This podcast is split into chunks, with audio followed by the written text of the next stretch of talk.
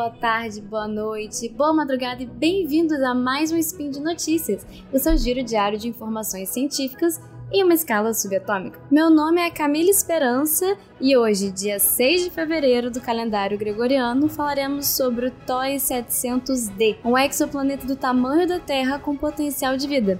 Aguenta aí que a gente já fala mais. Speed Notícias.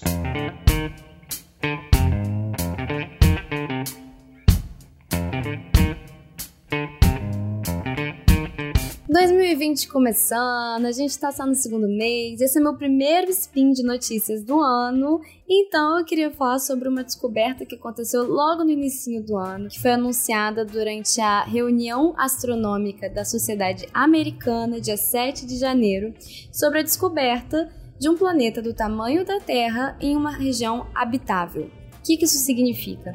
Isso significa que esse planeta está em uma região da estrela capaz de suportar água líquida na sua superfície.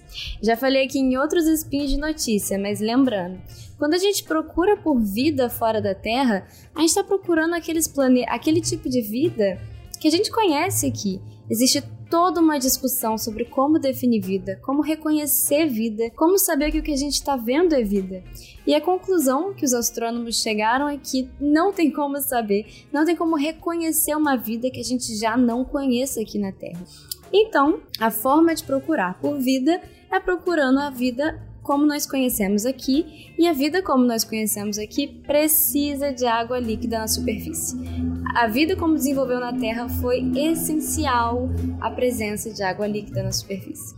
Então é isso, a gente procura os planetas que potencialmente podem ter essa água líquida e é super interessante porque o TESS é um satélite que procura por exoplanetas. Ele descobriu o seu primeiro exoplaneta, semelhante com a Terra, em uma zona habitável em uma outra estrela.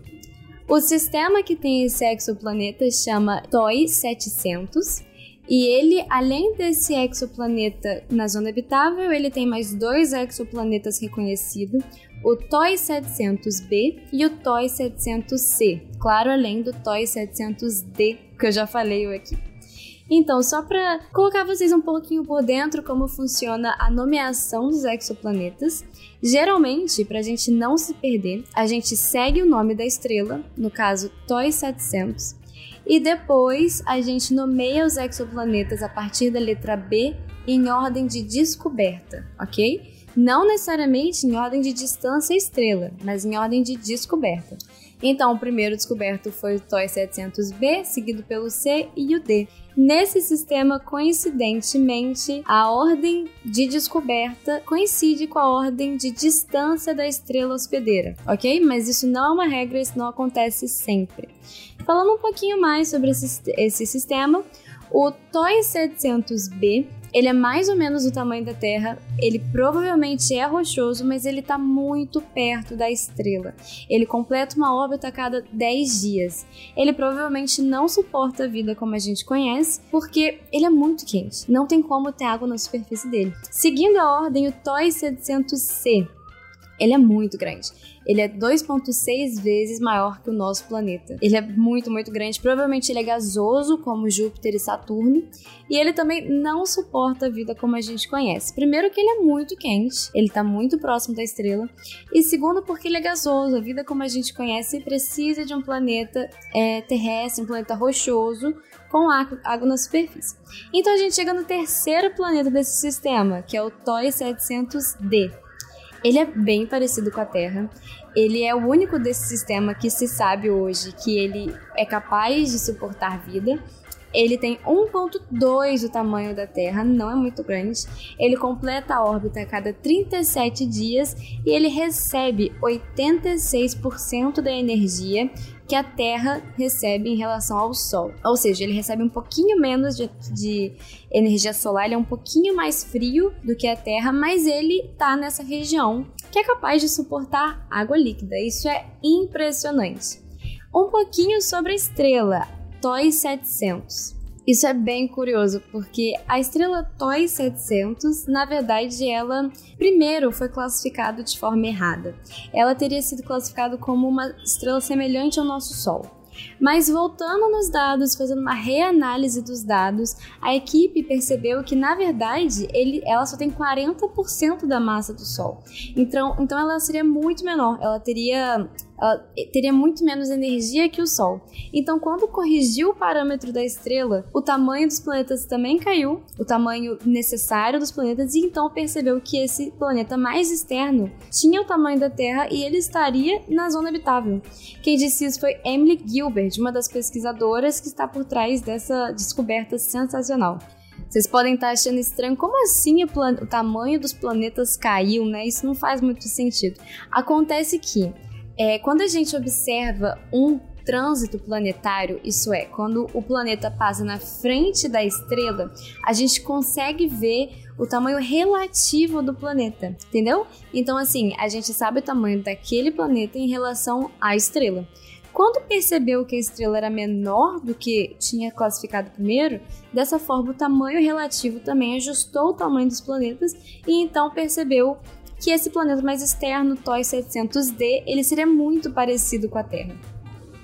E mais que isso, essa estrela está sendo monitorada, muito monitorada. E em 11 meses de dados, não foi detectada explosões na estrela.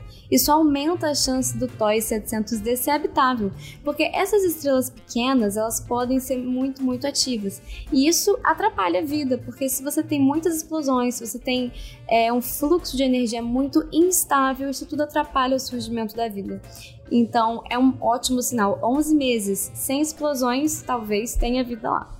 Mas não se animem ainda. Esse não é um planeta B, não existe planeta B pra gente, porque esse planeta tá a 100 anos-luz de distância. Isso é muita coisa, gente. Lembrando que se a gente conseguisse viajar na velocidade da luz, ia demorar 100 anos para chegar lá. E é impossível viajar na velocidade da luz com a tecnologia que a gente tem hoje. Então, vamos cuidar da nossa casa porque não existe planeta B. Enfim, no futuro pretende enviar missões que a gente consiga identificar qual é a atmosfera desses planetas. Esse é um segundo passo para confirmação da capacidade de ter vida ou não, ou se até se é possível detectar vida. Estudando a atmosfera tem como a gente determinar a composição não só da atmosfera, é, mas também se esse planeta tem água, se esse planeta tem se esse planeta teria algo semelhante às florestas que a gente tem aqui, porque na história da atmosfera da Terra, a gente sabe que a presença do oxigênio surgiu depois que surgiu a vida. Então, presença de oxigênio, bioassinaturas que podem indicar a presença de vida. Mas isso ainda é para o futuro, é um segundo passo. Por hoje é isso, gente. A gente está começando 2020. Como eu disse, meu primeiro spin de notícias de 2020. Vamos começar com o pé direito esse ano hidratem-se, é, bebam água, cuidem do planeta, diminuam sua pegada de carbono e destruam o patriarcado. É isso, gente. Por hoje é só. Vou deixar dois links aqui com a notícia sobre esse exoplaneta super interessante.